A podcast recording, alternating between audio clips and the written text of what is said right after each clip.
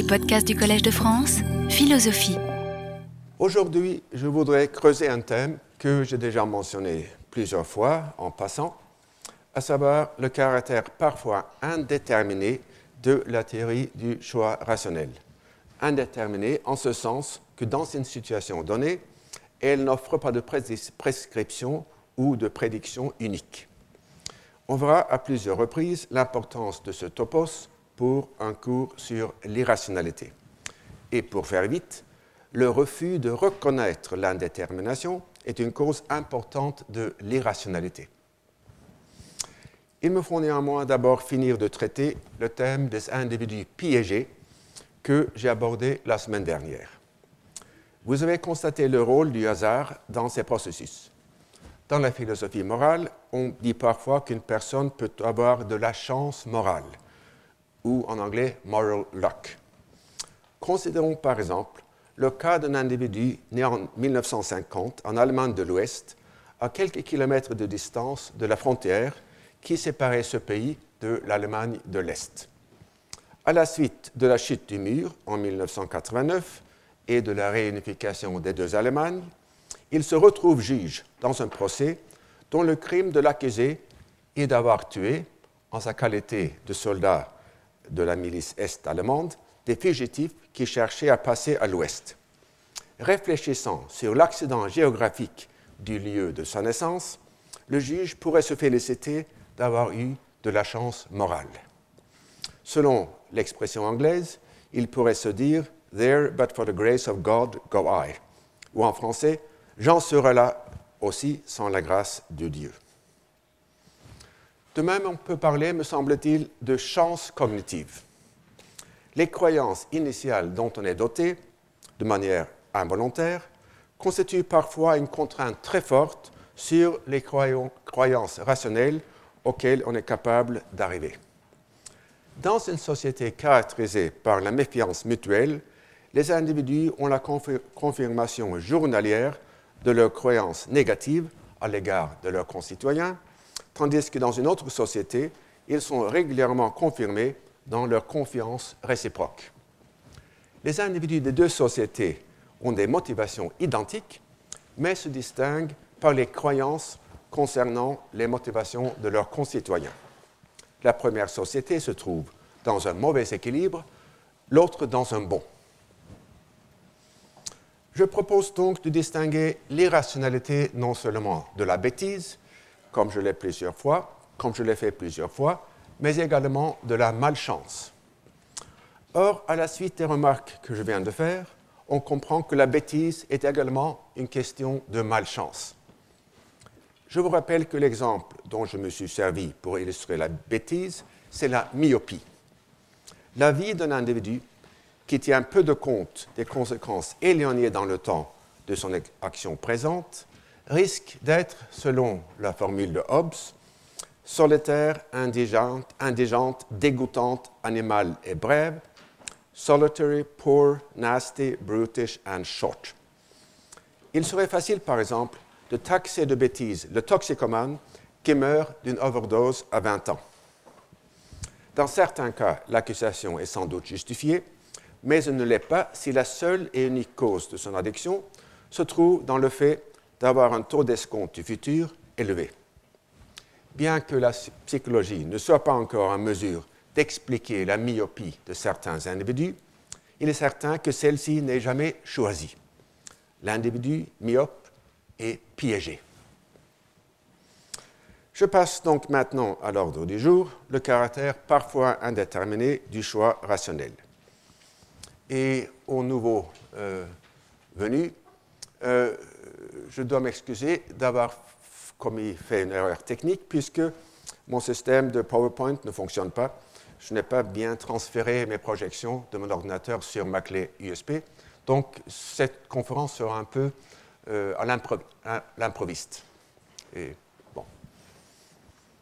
Si vous regardez encore une fois le schéma de base, cette indétermination est susceptible d'être un attribut de l'action, des croyances ou de la recherche d'informations.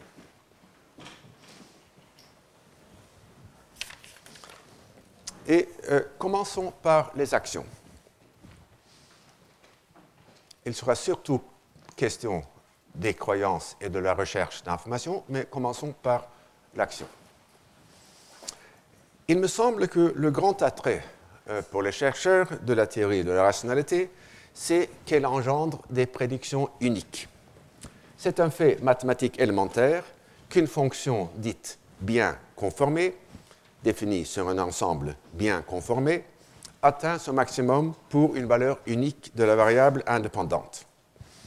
Et dans la microéconomie euh, classique, la détermination du choix du consommateur comme le point de tangente entre la ligne représentant la contrainte budgétaire et une courbe d'indifférence en offre une illustration classique.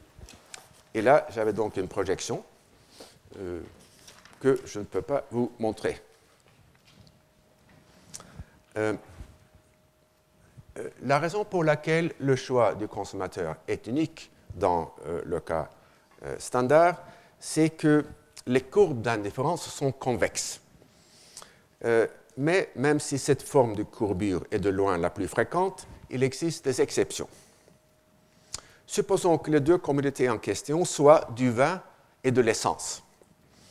Si l'agent préfère boire sans conduire et conduire sans boire, à l'ivresse au volant, les courbes d'indifférence seront concaves. Et euh, dans ce cas, euh, il peut y avoir deux actions optimales, c'est-à-dire deux actions entre lesquelles le consommateur est afférent, mais qui sont toutes les deux optimale. C'est évidemment un exemple peu typique dont le seul intérêt est de montrer la possibilité abstraite de la non-unicité du choix rationnel.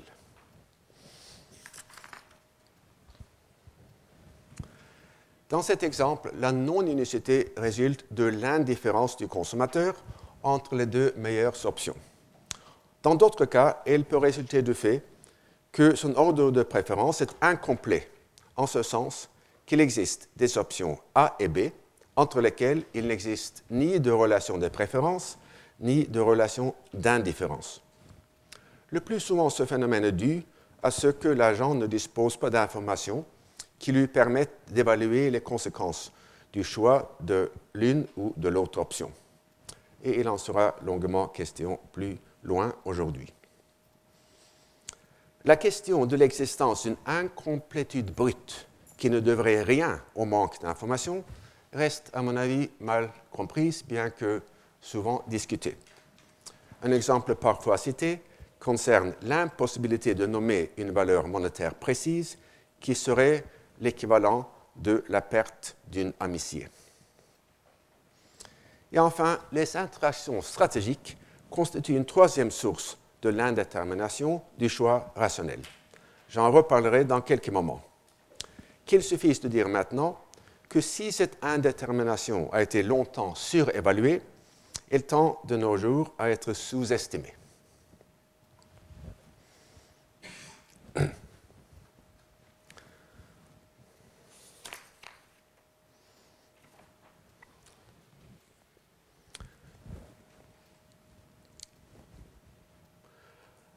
Comme je l'ai expliqué euh, il y a, je pense, euh, une semaine, euh, dans l'explication de l'action rationnelle, le rôle des croyances est double.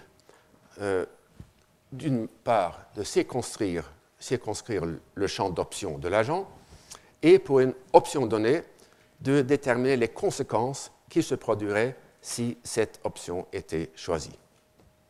Ces croyances en présupposent souvent d'autres qui portent sur des faits des événements exogènes, c'est-à-dire hors du contrôle de l'agent. La question qui va m'occuper dans le reste de cette conférence, et sans doute aussi une grande partie de la conférence de la semaine prochaine, concerne les obstacles à la formation de croyances rationnelles sous la forme de probabilités numériques subjectives. En vous rappelant la distinction que j'ai faite entre l'incertitude et le risque, il s'agit donc d'explorer les sources et les formes de l'incertitude. Euh, je distinguerai l'incertitude brute de l'incertitude stratégique. La première résulte de la complexité des relations causales, que ce soit dans le monde naturel, par exemple dans le réchauffement du climat, ou dans le monde social, comme par exemple dans les guerres civiles. La seconde, résulte de l'interaction d'agents rationnels dont chacun cherche à aligner son action sur celle des autres. Dans l'une des premières analyses de cette dernière question, euh, laissée par Raymond de Montmort, essai d'analyse sur le jeu de hasard, qui date de 1713, on lit l'énoncé suivant. Les questions sont très simples, mais je les crois insolubles.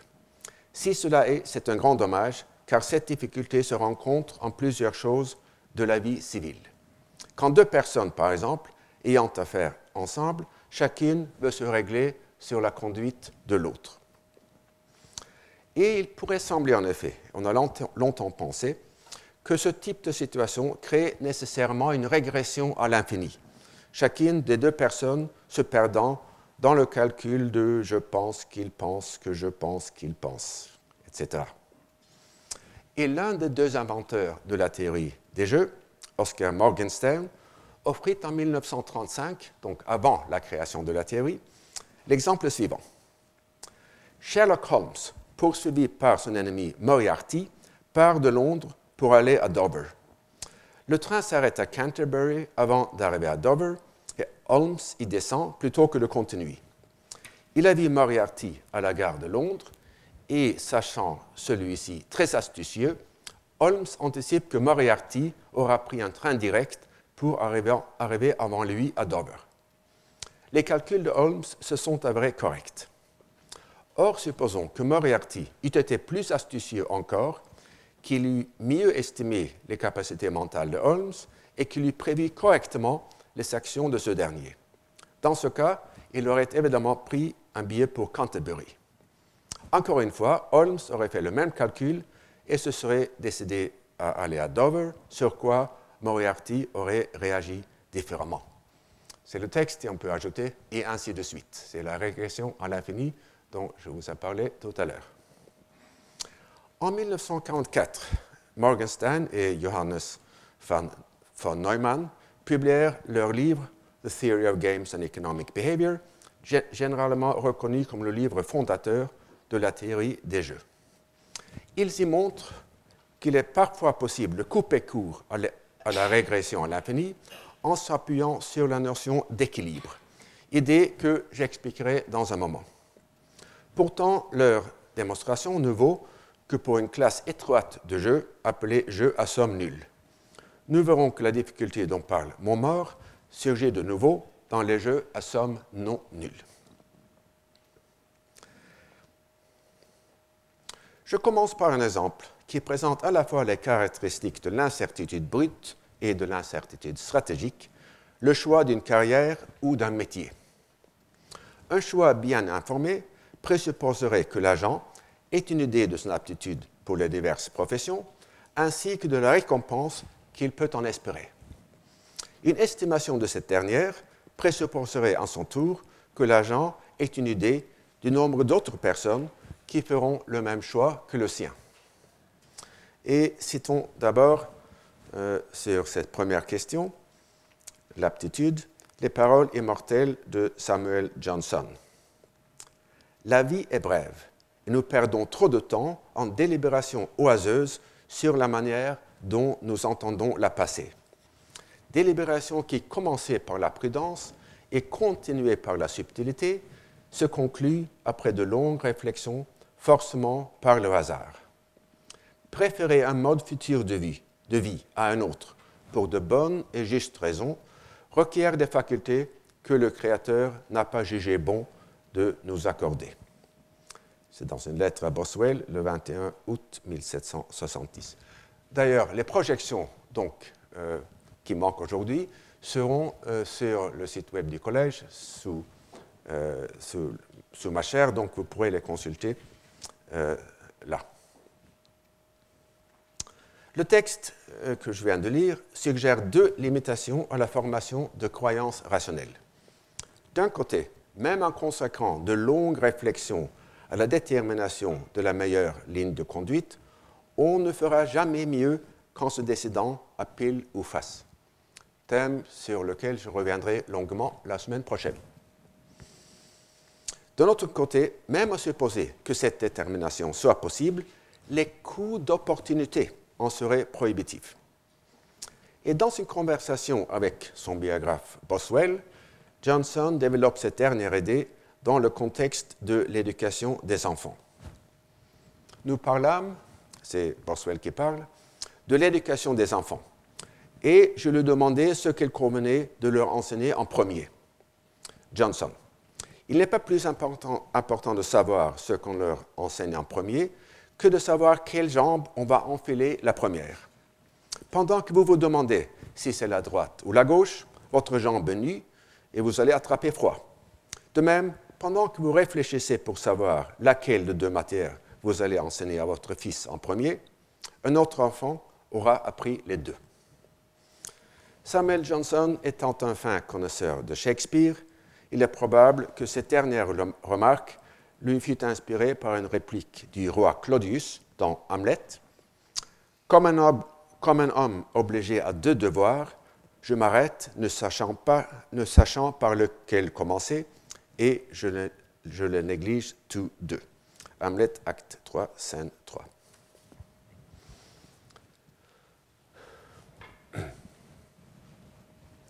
Je reviendrai à cette question vers la fin de cette conférence et plus longuement la semaine prochaine. Pour l'instant, je m'attacherai à la première objection euh, avancée par Samuel Johnson. Il existe certaines questions dont la complexité est telle que nous ne saurons jamais les résoudre par des raisons suffisantes.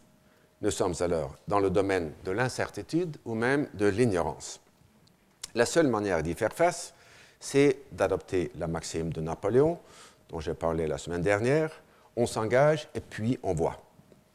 En choisissant telle profession plutôt que telle autre, on va découvrir, tôt ou tard, si l'on est capable d'y réussir. En faisant une proposition de mariage à telle personne plutôt qu'à telle autre, à supposer qu'elle soit acceptée, on saura un jour si l'on a fait la bonne décision.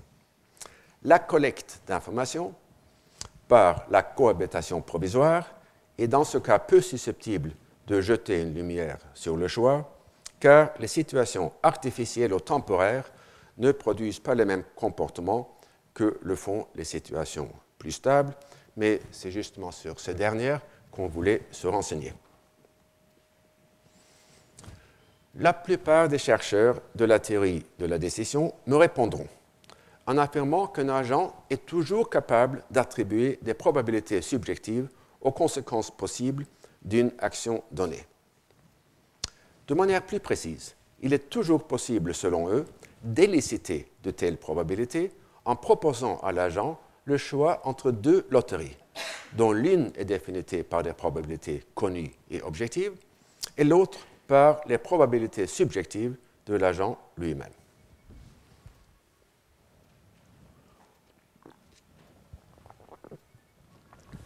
Prenons comme exemple la détermination de la probabilité d'une attaque d'Al-Qaïda sur le territoire français pendant l'année 2008.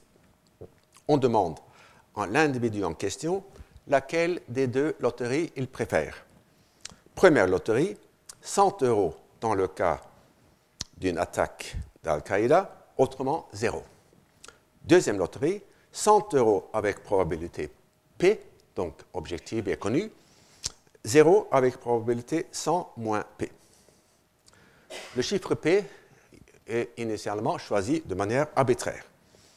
Et nous supposons que l'individu en question n'a aucun lien affectif ni avec la France ni avec Al-Qaïda, cette stipulation étant nécessaire afin d'éliminer un rôle possible de préférence substantielle concernant l'attaque. Si l'individu exprime une préférence pour la loterie 2, c'est que dans sa conception subjective, la probabilité d'une attaque est inférieure à P. On reprend donc en lui donnant le choix entre la première loterie et une troisième loterie, loterie 3, 100 euros avec probabilité P', P' étant inférieur à P, avec, et 0 avec probabilité 100 moins P'. S'il préfère la loterie 3 à la loterie 1, on baisse encore la probabilité P' jusqu'au point où l'agent est indifférent entre les deux loteries. Supposons que c'est le cas pour la probabilité P étoile. On dit alors que sa conception subjective de la probabilité d'une attaque égale P étoile. S'il préfère la loterie 1 à la loterie 3, on augmente la probabilité jusqu'à ce que cette même indifférence se produise. Et cette procédure permet en effet de tirer de l'agent des énoncés de euh, préférence, euh, d'où on peut encore tirer des estimations de probabilité. Mais reste à savoir si ce se prête à une interprétation vraiment euh, fiable. Puisqu'on a démontré, c'était l'une des premières démonstrations de Amos Tversky et Daniel Kahneman dans les années 70, que la probabilité finale P étoile est extrêmement sensible au choix de la probabilité initiale P. Plus l'une est élevée, plus l'autre est également. L'est également. Si le processus ne faisait que révéler des croyances stables et fixes, cet ancrage, comme on l'appelle, ne devrait pas se produire. L'importance de l'effet d'ancrage indique que nous n'avons pas affaire à des croyances préexistantes qu'il s'agirait simplement de révéler, mais que les croyances exprimées sont largement un artefact de la procédure elle-même. Et je voudrais illustrer ce phénomène d'autosuggestion par un passage de Proust. Il s'agit d'un renversement de l'attitude d'Odette envers Swann. Dans ce temps-là, à tout ce qu'il disait, elle, Odette, répondait avec admiration. Vous, vous ne serez jamais comme tout le monde. Elle regardait sa longue tête un peu chauve, dont les gens qui connaissaient les succès de Swann pensaient il n'est pas régulièrement, beau, si vous voulez, mais il est chic. Ce toupet, ce monocle, ce sourire. Donc ça, c'était dans un premier temps. Dans un second temps, maintenant, à toutes les paroles de Swann, elle répondit, répondait d'un ton parfois irrité, parfois indulgent. Ah, tu ne seras donc jamais comme tout le monde. elle regardait cette tête qui n'était qu'un plus euh, qui n'était qu'un peu plus vieillie par le souci, mais dont maintenant tous pensaient, en vertu de cette même aptitude qui permet de découvrir les intentions d'un morceau symphonique dont on a lu le programme et les ressemblances d'un enfant quand on connaît sa parenté, il n'est pas positivement laid si vous voulez, mais il est ridicule, ce monocle, ce toupet, ce sourire. Alors, ces phrases euh, expriment également le phénomène d'ancrage dans la formation des croyances. Et comme j'en reparlerai la semaine prochaine, il s'explique en partie par cette horreur du vide, dont, citant Montaigne, j'ai déjà parlé. Et à mon avis, les théoriciens de la décision qui insistent sur la possibilité d'attacher des probabilités subjectives à tout événement ou à tout état du monde sont victimes du même mécanisme psychologique.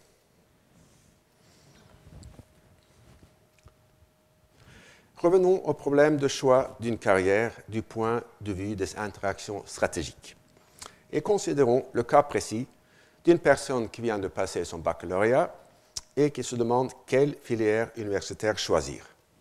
Tout ce qui l'intéresse, c'est le salaire qu'elle pourra obtenir à la fin de ses études. Sachant que ce salaire est une fonction de l'offre et de la demande dans les diverses professions, et ayant de bonnes raisons, supposons-le, de croire que la demande va rester constante, cette personne n'a plus qu'à se former une idée de euh, l'offre. Et cette dernière, l'offre, dépend évidemment du nombre d'autres individus qui se trouvent dans des situations semblables à la sienne et qui feront le choix de telle ou de telle filière. En d'autres termes, nous avons affaire à une interaction stratégique qu'on peut représenter dans le cadre de la théorie des jeux, comme l'ont fait notamment Raymond Boudon, Janina Lagneau et Philippe Sibois dans un article classique euh, intitulé L'enseignement supérieur court et pièges de l'action collective, publié dans la Revue française de sociologie en 1975. Et pour mes fins ici, je me pencherai seulement sur le cas spécial que les auteurs soulèvent dans une note de leur article. Il s'agit d'un cas stylisé, mais qui permet néanmoins de saisir l'essentiel de la situation de choix interdépendants. Nous contemplons donc, à la suite de ces auteurs, une cohorte de 20 étudiants de talent égal. Ils ont le choix entre la filière longue de l'université classique et la filière courte des institutions universitaires de technologie qui venaient d'être créées euh, à l'époque, en 1975. Et entre parenthèses, euh, ce que voulaient montrer Boudon et ses co-auteurs, c'était que ces euh, nouvelles institutions risquaient d'échouer, pour les raisons que j'expliquerai. Si les étudiants choisissent la filière courte, ils ont tous la garantie d'un emploi rémunéré à 1,5 francs. Je retiens les chiffres évidemment arbitraires de l'article.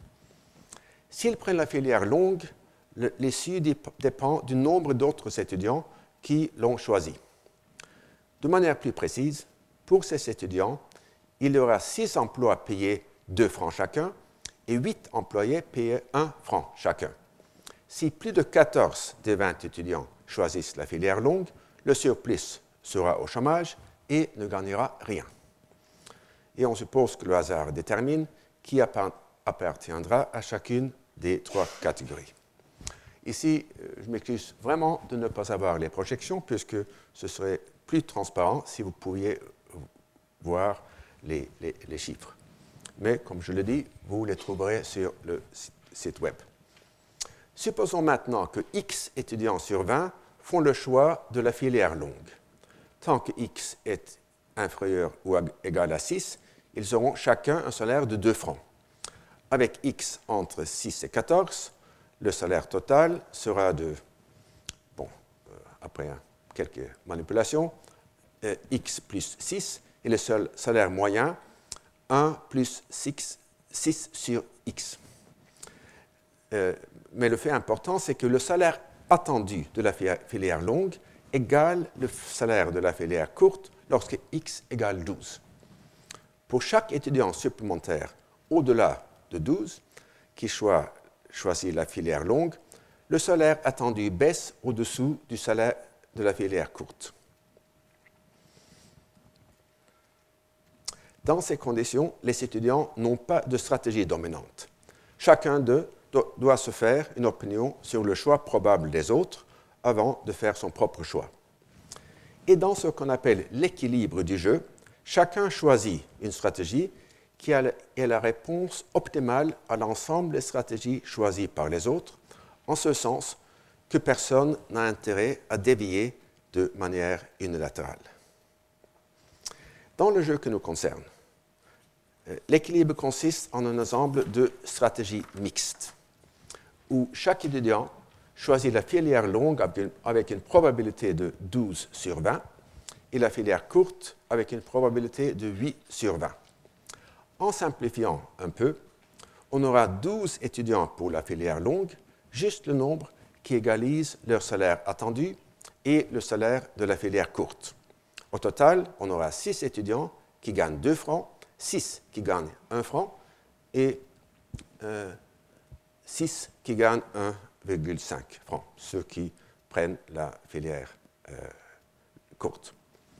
Comme l'indique le titre de leur article, les auteurs s'intéressent surtout à une propriété perverse de cet équilibre. Il serait mieux pour la cohorte toute entière que les étudiants choisissent la filière courte avec une probabilité de 6 sur 20, puisqu'alors il y aura 6 étudiants qui gagnent 2 francs et 14 qui gagnent 1 franc et demi. Or, la rationalité individuelle va ici à l'encontre de l'optimalité collective. C'est en gros une sorte de, du dilemme du prisonnier dont on a parlé la semaine dernière. Mais de mon point de vue, il est plus intéressant de contester la proposition selon laquelle chaque étudiant va faire le choix probabiliste en supposant que les autres vont faire de même. Cet équilibre est extrêmement fragile, car il comporte pour chaque étudiant un salaire attendu de 1,5 francs, c'est-à-dire exactement le même que celui qu'il est certain euh, euh, de pouvoir gagner en prenant la filière courte. Pourquoi donc courir le risque d'un surplus d'étudiants, c'est-à-dire plus de 12, dans la filière longue, ce qui ferait baisser le salaire au-dessous de 1 franc et demi? Ne vaut-il pas mieux opter pour la filière courte? Certes, un individu rationnel ne manquera pas de se demander si les autres ne vont pas en faire autant. S'ils le font, il pourra s'assurer un salaire de 2 francs en choisissant la filière longue. Un moment de réflexion suffira pourtant pour qu'ils comprennent que les autres sont capables de faire le même raisonnement et ainsi de suite. Et puisque l'idée de croyance rationnelle est ici indéterminée, celle de choix rationnel l'est aussi. Ce cas d'incertitude stratégique est loin d'être unique. Il existe un grand nombre de structures d'interaction stratégique qui comportent soit des équilibres consistants de stratégie mixte auxquels s'applique l'objection que je viens de faire, soit des, équilibres multiples auxquels s'applique une objection plus forte encore. Et sur ce point, euh, j'ai décidé de reporter à la semaine prochaine la discussion euh, de ces deux jeux, euh, la lutte des sexes et le, jeu de la poule mouillée, traduction consacrée, semble-t-il, pour le terme anglais Game of Chicken. Puisque je ne pense pas que je puisse expliquer ces deux jeux sans les projections. Donc, je vais différer la présentation, euh, je vais en différer la présentation jusqu'à la semaine prochaine. Je vais peut-être donner quelques idées intuitives des questions dont il s'agit. Euh,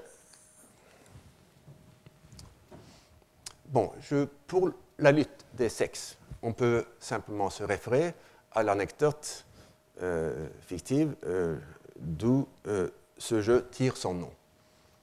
Il s'agit donc d'un couple, un homme et son épouse, qui va se donner rendez-vous après leur travail mais ils ont oublié de se mettre d'accord sur euh, le lieu. Euh, est-ce qu'ils vont aller euh, au ballet ou à un match de boxe? Vous, voyez, tout cela, c'est très stéréotypé. donc, ce qui leur importe le plus, c'est d'être ensemble, mais le mari a quand même une préférence pour le match de boxe et sa femme une préférence pour le ballet. Est-ce qu'il y a dans ce jeu euh, une possibilité de convergence tacite vers le même lieu? Non, euh, il n'y en a pas puisqu'il y a deux équilibres dans ce jeu. Le jeu où ils se rendent tous les deux au ballet, la, situation où ils se rendent tous les deux au ballet et la situation où ils se rendent tous les deux euh, au match de boxe.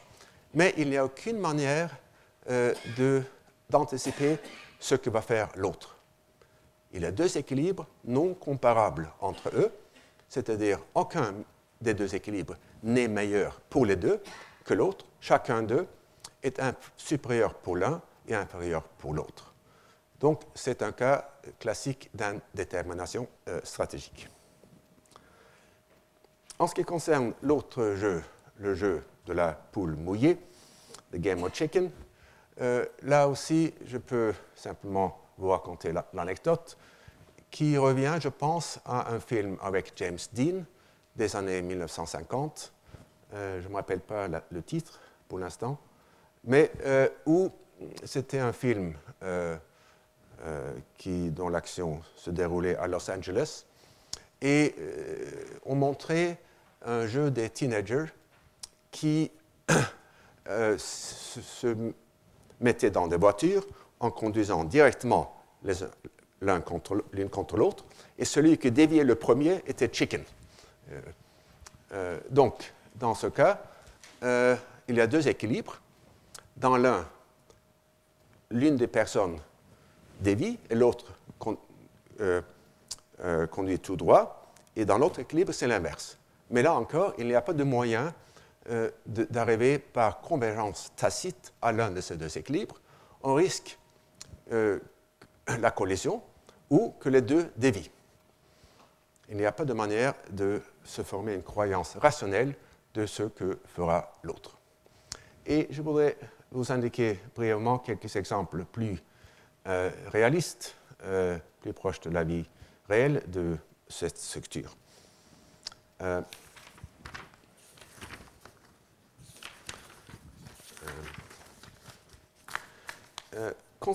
considérons par exemple une firme pharmaceutique qui doit décider combien d'argent elle va investir dans la recherche et développement dans cette situation où la première firme qui fait l'innovation cruciale en récoltera tous les bénéfices. Une première source d'incertitude vient de ce qu'on ne peut pas se former une croyance rationnelle de la probabilité qu'un investissement donné va produire un résultat positif dans un délai donné, puisque l'innovation, par définition, comporte un élément d'imprévisibilité. À cette incertitude brute, peut s'ajouter une incertitude de source stratégique si chaque firme arrive à la conclusion qu'il est rationnel d'investir si et seulement si les autres firmes ne le font pas. Et là encore, il n'y a pas moyen de se former une croyance rationnelle à l'égard de ce que feront les autres firmes.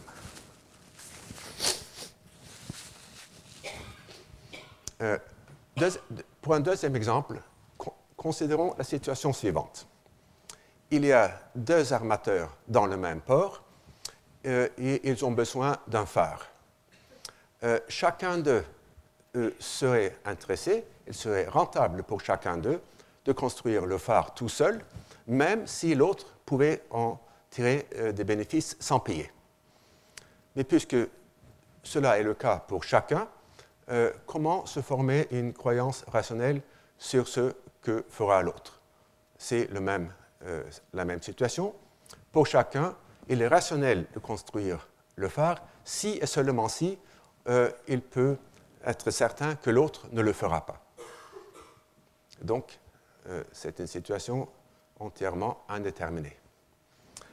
Un troisième exemple est un épisode très connu, une situation qu'on appelle parfois les situations de type Kitty Genovese, d'après le nom d'une femme new-yorkaise qui fut longuement battue à mort dans les années 80, je pense, longuement battue à mort à portée de voix de 38 voisins, dont aucun ne fit le geste d'appeler la police. Bien que l'on ne connaisse pas en détail les raisons des voisins pour cette passivité, les informations dont on dispose indiquent que certains d'entre eux auraient appelé la police si et seulement si ils avaient été certains que personne d'autre ne le ferait. Puisqu'ils n'avaient pas de raison de croire quoi que ce soit, chacun d'entre eux s'est sans doute persuadé, par paresse ou crainte d'être interrogé par la police, que quelqu'un d'autre allait, appeler. Autrement dit, en l'absence de raison de se former une croyance rationnelle, ils se sont formés une croyance motivée. Je n'envisage pas les situations, bien sûr, du point de vue moral, mais seulement du point de vue de la rationalité dont il est question dans ce cours.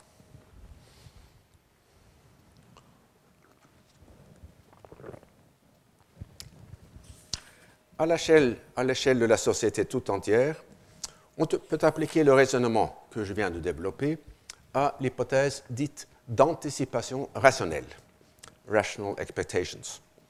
Selon cette hypothèse, les agents économiques ne font jamais d'erreur systématique lorsqu'ils forment leurs idées de ce que seront les prix, les taux d'échange les valeurs boursières, etc., dans le futur. La raison en est qu'en vertu de leur rationalité, les agents ont un modèle correct de l'économie qui leur permet de former des anticipations autoréalisatrices. Or, lorsqu'on les regarde de plus près, les modèles en question comportent souvent des équilibres multiples. Sauf dans le cas où l'un d'eux euh, domine tous les autres, il n'y a aucune raison de s'attendre à une convergence tacite vers un équilibre unique. Et ajoutons d'ailleurs que même le cas exceptionnel ne produit pas forcément cette convergence, comme le montre la possibilité du mauvais équilibre dans le jeu de l'assurance. Même en reconnaissant l'existence de situations d'incertitude où l'agent ne dispose pas d'informations concrètes lui permettant d'assigner des probabilités précises aux conséquences des diverses options, certains chercheurs, affirment néanmoins que cette ignorance même peut servir à la formation de croyances. Le principe de raison insuffisante imposerait en effet l'attribution de probabilités égales à chacune des conséquences possibles. Dans mes observations sur cette idée, je me limiterai à l'incertitude brute, même si l'on a aussi proposé d'appliquer le principe de raison insuffisante aux interactions stratégiques, notamment les travaux de John Harsanyi. On peut faire deux objections distinctes à ce raisonnement à partir du principe de raison insuffisante. En premier lieu, euh, le raisonnement dépend de manière arbitraire de la partition de l'espace des états du monde. Euh, et en deuxième lieu, il dépend de manière également arbitraire de la conceptualisation de ces mêmes états. Pour la première objection, supposons que nous poursuivons un voleur, à travers champ et que nous arrivons à un point de trisection du chemin qui se divise en deux branches montant vers le nord et une branche descendant vers le sud. Comme nous, ne disposons d'aucune information qui rende plus probable le choix du voleur de l'un des trois chemins plutôt que d'un autre, nous faisons appel au principe de raison insuffisante pour conclure qu'il a pu choisir chacun d'entre eux avec une probabilité d'un tiers. Or, puisque nous ne disposons pas non plus d'informations qui permettent de dire s'il est allé au nord ou au sud, Chacune de ces alternatives reçoit, selon le même, le même principe, la probabilité de 50%. Or, la probabilité qu'il a pris la direction du sud ne saurait être à la fois égale à un tiers et à 50%. Il y a eu une tentative de réhabiliter euh, le principe de raison insuffisante euh, qui a pris la forme suivante puisque rien ne nous permet de préférer ni la partition en deux, ni la partition en trois, nous devons considérer ces deux partitions comme également plausibles. Ainsi, la probabilité que le voleur ait pris le chemin descendant serait la moyenne d'un tiers et de la moitié, autrement dit de 5 douzièmes. Sans insister sur le caractère artificiel de cette solution, observons simplement qu'elle ne saurait s'appliquer aux situations qui comporte un nombre indéfini de partitions possibles. Imaginons par exemple qu'il n'y a, pas de chemin, mais simplement un paysage ballonné qui permet au voleur de s'échapper dans tout un éventail de directions possibles. On peut illustrer la deuxième objection euh, à l'utilisation du principe de raison insuffisante par le cas de la prévision du climat. En tentant de quantifier les effets de l'émission de gaz à effet de serre, on suppose souvent que les variables pertinentes ont une distribution de probabilité uniforme, c'est-à-dire que la vraie valeur de la variable a une probabilité égale de se trouver dans chaque intervalle de longueur égale. Même si les auteurs ne font pas explicitement appel au principe de raison insuffisante, c'est bien de celui-ci qu'il s'agit. Et dans un article récent que vous trouverez donc sur le site, vous trouverez la référence sur le site web, David Stanforth et ses collègues ont démontré la part d'arbitraire de ces procédés. C'est que pour modéliser les processus climatiques, on est parfois libre de choisir ou bien une variable x ou son inverse 1 sur x. Dans leur exemple, on peut utiliser ou bien la variable la durée de rétention de la glace par les nuages, par les nuages ou bien la variable taux de chute de la glace des nuages, la seconde étant l'inverse de la première.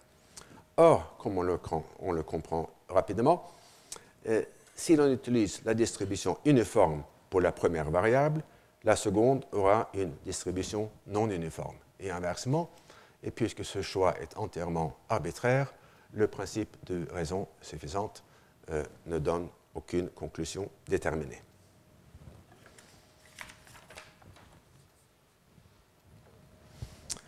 En poursuivant la question de l'incertitude brute, j'examinerai maintenant un certain nombre de situations dans lesquelles la difficulté de former des croyances rationnelles a déjà fait des dégâts considérables et risque de constituer un défi sérieux à l'analyse du réchauffement climatique. Il s'agit de questions techniques dont le détail dépasse, et souvent de loin, mes compétences, mais qui sont trop importantes pour que je puisse les négliger. Les dégâts sont de date relativement récente. Euh, la débâcle courante des subprimes est largement due à l'échec des modèles du marché financier. En 1998, on avait déjà connu le désastre du long-term capital management, dont les investisseurs ont perdu des milliards de dollars en se fiant aux formules qui avaient valu aux gérants de recevoir le prix Nobel en économie. Aujourd'hui, semble-t-il, la modélisation du changement climatique pose des problèmes semblables. Donc, de quel problème s'agit-il? Pour simplifier, il s'agit de déterminer les extrêmes d'une distribution. Dans une distribution dite normale ou gaussienne, en forme de cloche, les, exemples, les extrêmes ne sont pas très différents de la moyenne. Et prenons comme exemple la distribution de la taille des humains. À supposer que la moyenne se situe autour de 170 cm et que le plus grand homme qui ait jamais vécu ait mesuré 270 cm, il s'agit d'un écart de 60% environ. On peut aussi exprimer cette variation limitée de la manière suivante. Déterminons d'abord la taille moyenne de 1000 individus choisis au hasard. Ajoutons ensuite à cet ensemble l'individu le plus grand du monde et prenons la moyenne de cet ensemble augmenté. La nouvelle moyenne sera à peine différente de l'ancienne. Mais pour les distributions dites en loi de puissance, sont aussi appelées distributions à queue épaisse, il en va tout autrement. Si vous mettez ensemble 1000 personnes choisies au hasard pour en déterminer le revenu, revenu moyen, et qu'ensuite vous y ajoutez Bill Gates, la moyenne avec Gates sera très différente de la moyenne sans Gates. Mais prenons un autre exemple.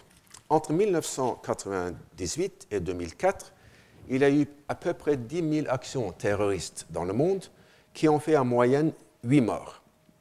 Si l'on y ajoutait le cas d'une bombe nucléaire faisant un million de morts à Manhattan, la moyenne ferait plus que décupler.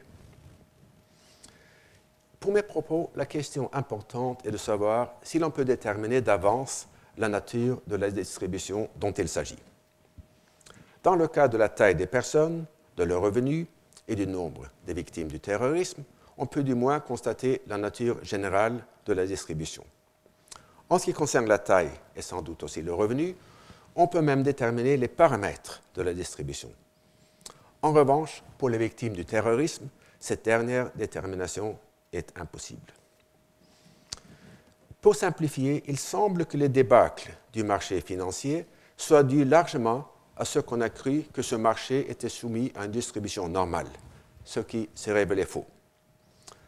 Or, savoir qu'il s'agit d'une distribution en loi de puissance n'a qu'une valeur pratique limitée, car les paramètres de cette distribution restent largement inconnus. Il en va de même pour le réchauffement climatique. Il semble que le degré de réchauffement soit fonction de deux variables, la concentration des gaz à effet de serre dans l'atmosphère et un multiplicateur qui traduit cette concentration en une gamme de températures. Tout indique que la distribution de cette dernière variable est en loi de puissance, donc à queue épaisse, sans que les paramètres en soient connus. Et dans un article récent, euh, non publié, je pense, Martin Weitzman de l'Université de Harvard euh, exprime les raisons de cette incertitude structurelle de la manière suivante. Il est intrinsèquement difficile de connaître les probabilités extrêmes d'une distribution à queue épaisse, puisqu'il est vrai par définition que nous avons peu d'observations, data points, de telles catastrophes. Ainsi, les désastres rares situés dans les queues épaisses de ces distributions comportent pour des raisons intrinsèques une composante irréductiblement grande d'incertitude structurelle profonde. Il s'agit en quelque sorte d'un problème circulaire. Et si vous regardez encore une fois ce diagramme, vous voyez qu'il y a des, euh, flèches qui vont des croyances euh, à la collecte d'informations, ainsi que des flèches qui vont de l'information à la formation de croyances. Euh, ce fait en lui-même n'est pas forcément vicieux, car les croyances qui déterminent la valeur attendue de l'information sont en général distinctes des croyances dérivées de l'information. Supposons par exemple qu'avant de partir en vacances, je me demande s'il vaut la peine d'acheter des prédictions à long terme à Météo France. À partir de mes achats passés, je me suis formé une opinion de la justice de leurs prédictions, mais cette opinion porte sur un tout autre objet que l'opinion du temps pour la semaine à venir. Or, dans le cas du réchauffement climatique et d'autres situations semblables, donc sans doute les euh, marchés financiers, la valeur probante des observations dépend de l'hypothèse qu'on se, se fait concernant la distribution, mais en même temps, c'est justement cette hypothèse qu'on voudrait confirmer par les observations.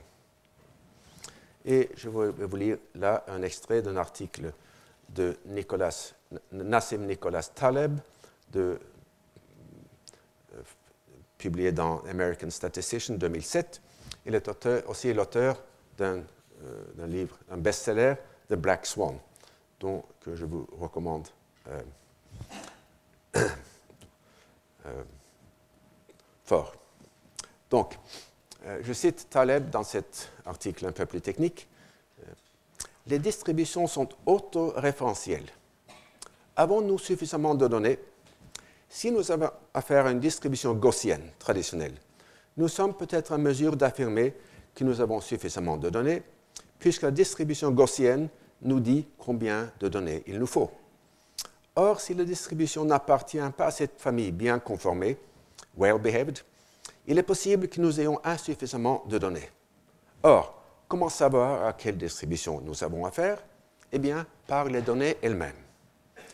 Donc, si, 1, nous avons besoin de données afin de déterminer une distribution de probabilité qui nous permette de prévoir la réalisation future de la distribution à partir de ces réalisations passées, et si dans le même temps, 2, nous avons besoin de connaître la distribution de probabilités pour évaluer si nous avons suffisamment de données et si celles-ci une force prédictive hors échantillon, nous faisons face à une boucle, boucle régressive sévère.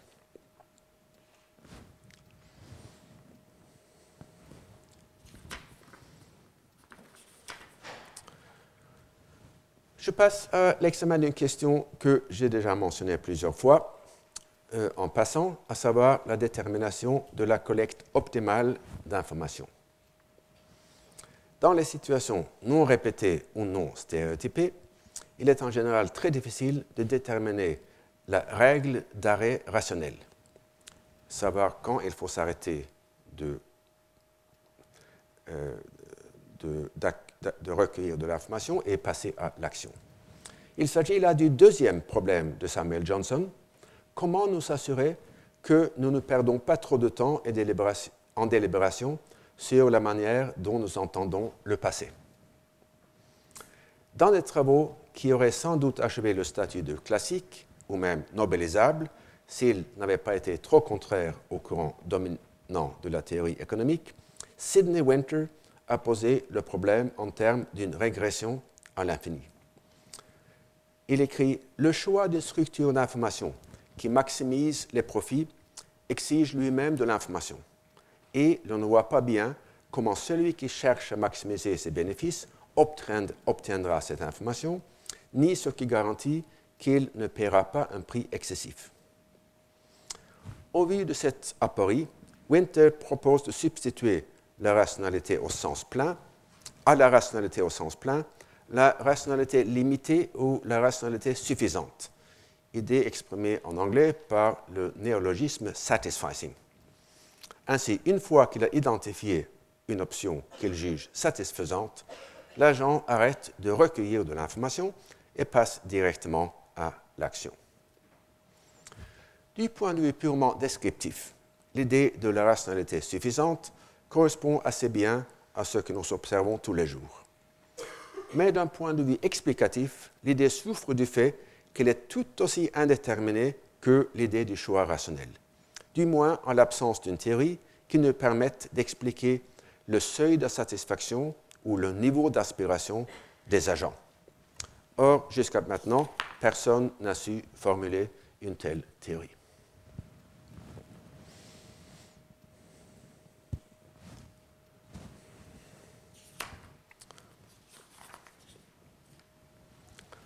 En face des divers problèmes que j'ai relevés aujourd'hui, on pourrait reprendre euh, les euh, euh, phrases célèbres de Keynes dans la théorie générale de l'intérêt, de l'emploi et de la monnaie, où il écrit Outre la cause due à la spéculation, l'instabilité économique trouve une autre cause inhérente celle-ci à la nature humaine, dans le fait qu'une grande partie de nos initiatives dans l'ordre du bien, de l'agréable ou de l'utile procède plus d'un optimisme spontané que d'une prévision mathématique.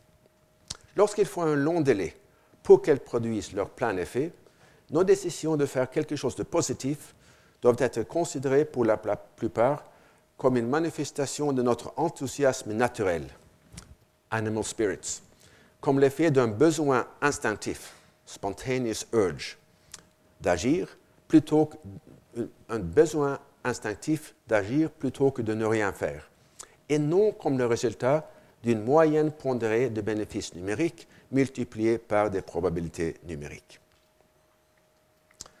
Euh, euh, donc, l'idée célèbre des esprits animaux correspond à l'idée d'urgence que j'ai expliquée la semaine dernière, c'est-à-dire une tendance vers l'action immédiate plutôt que vers l'inaction ou vers l'action différée. On ne saurait pourtant conclure qu'il s'agit d'un comportement irrationnel. Comme nous le verrons dans les cours ultérieurs, lorsque je passe à la discussion des passions, l'urgence n'est génératrice d'irrationalité que lorsqu'elle interfère avec l'acquisition optimale d'informations. Or, les cas de figure dont je viens de parler sont caractérisés précisément par le fait que la quantité optimale n'est pas bien définie. Dans le texte cité, Keynes parle également d'un optimisme spontané, qu'il convient pourtant de distinguer de la pulsion spontanée à l'action. Sans doute les deux vont-ils souvent ensemble, comme chez l'entrepreneur héroïque du capitalisme classique, mais du point de vue conceptuel, il convient néanmoins de les distinguer. L'optimisme non plus n'est pas forcément irrationnel dans une situation d'incertitude. Et on peut prendre ici la notion d'incertitude dans son sens technique, selon laquelle elle caractérise une situation où l'agent est capable de définir toutes les conséquences possibles des diverses options sans pouvoir leur assigner des probabilités numériques. Alors, un théorème célèbre de Kenneth Arrow et de Leonard Hurwitz montre qu'un agent rationnel ne doit tenir compte que des conséquences de ces options qui sont les pires et de celles qui sont les meilleures. L'agent peut choisir soit l'option dont les pires conséquences sont meilleures que les pires conséquences des autres options, soit celle dont les meilleures conséquences sont meilleures que les meilleures conséquences des autres options. Le premier choix reflète le pessimisme, le second l'optimisme, tous les deux étant également compatibles avec la rationalité. Donc, on doit rejeter cette idée euh, fréquemment euh, qu'on entend souvent que dans les situations d'incertitude, la seule chose rationnelle, c'est de suivre le scénario, du pire. Il est tout à fait il est tout aussi rationnel de miser sur le mieux. Je vous remercie. Retrouvez tous les podcasts du Collège de France sur www.collège-de-france.fr.